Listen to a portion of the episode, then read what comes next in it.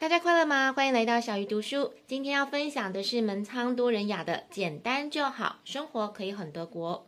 自从接触极简之后，就开始会找一些书或是影片来看，因此当时看到这本书的名字就很吸引我。作者希望大家可以一起学习德国人如何透过习惯的建立，让日子过得轻松简单一点。作者的母亲是德国人，他从母亲的身上学到，把每天必须做的事情当成例行公事执行，让他们不需要思考就能完成。至于其他的事情就抛诸脑后。因此，想要让自己觉得舒服，首先必须养成从容不迫的习惯。如果你每天都有许多待办事项，作者建议你在一早就坐在桌前，确认当天的预定行程。像我自己每天一早一定会浏览过一遍行事历，重新确认约好的采访行程，然后一次只做好一件事，这点真的很重要。当我在采访的时候，又必须处理其他的工作，常常会让我心浮气躁，所以我也慢慢改变了这个习惯。除了一早确认当天的行程之外，作者也建议可以善用玄关处，把需要带出门处理的东西都放在玄关处，或者是把重要的事项写在便条纸贴在玄关处，都可以起到提醒的作用，不会让你手忙脚乱。像我自己也是那一种经常忘东忘西的人，因此通常前一晚我会把隔天要带出门的东西都先准备好，然后跟包包放在一起。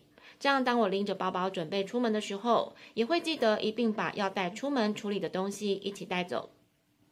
德国人很重视日常生活的规律，好的规律跟好的习惯息息相关，也有稳定情绪的作用。像作者的外公已经九十岁了，但是他的生活保有规律，每天起床的时间之后该做什么都安排得很妥当，而且他用过的东西一定马上放回去原来的地方。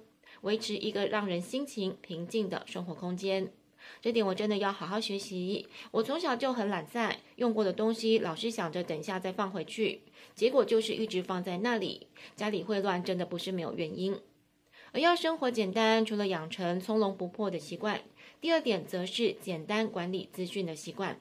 在德国有一个文件战争的说法，意思就是账单、收据等信件一一寄到家里，感觉要被文件淹没了。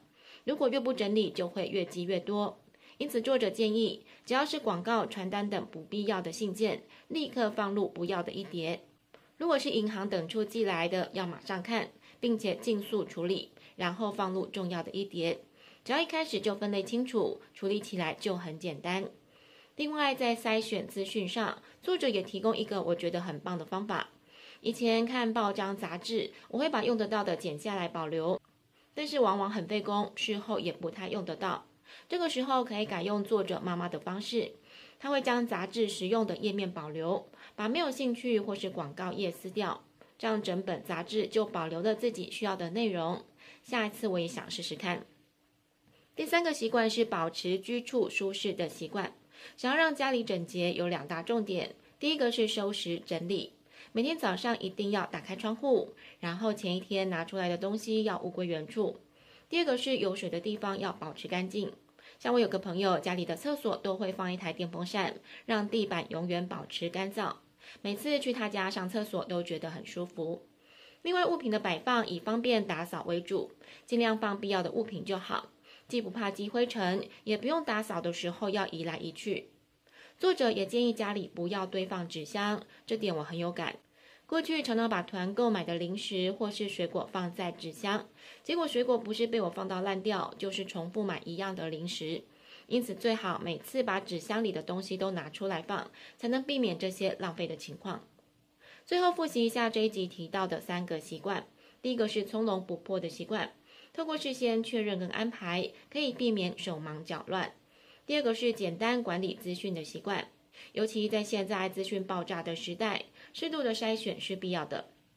第三是保持居处舒适的习惯，像我自己就会先尽量做到物归原处，避免房子永远处于杂乱的情况。不知道大家听完这一集又有什么感想呢？欢迎跟我分享哦。下一集要来继续分享德国人简单生活的另外三个习惯。小鱼读书，我们下次再会。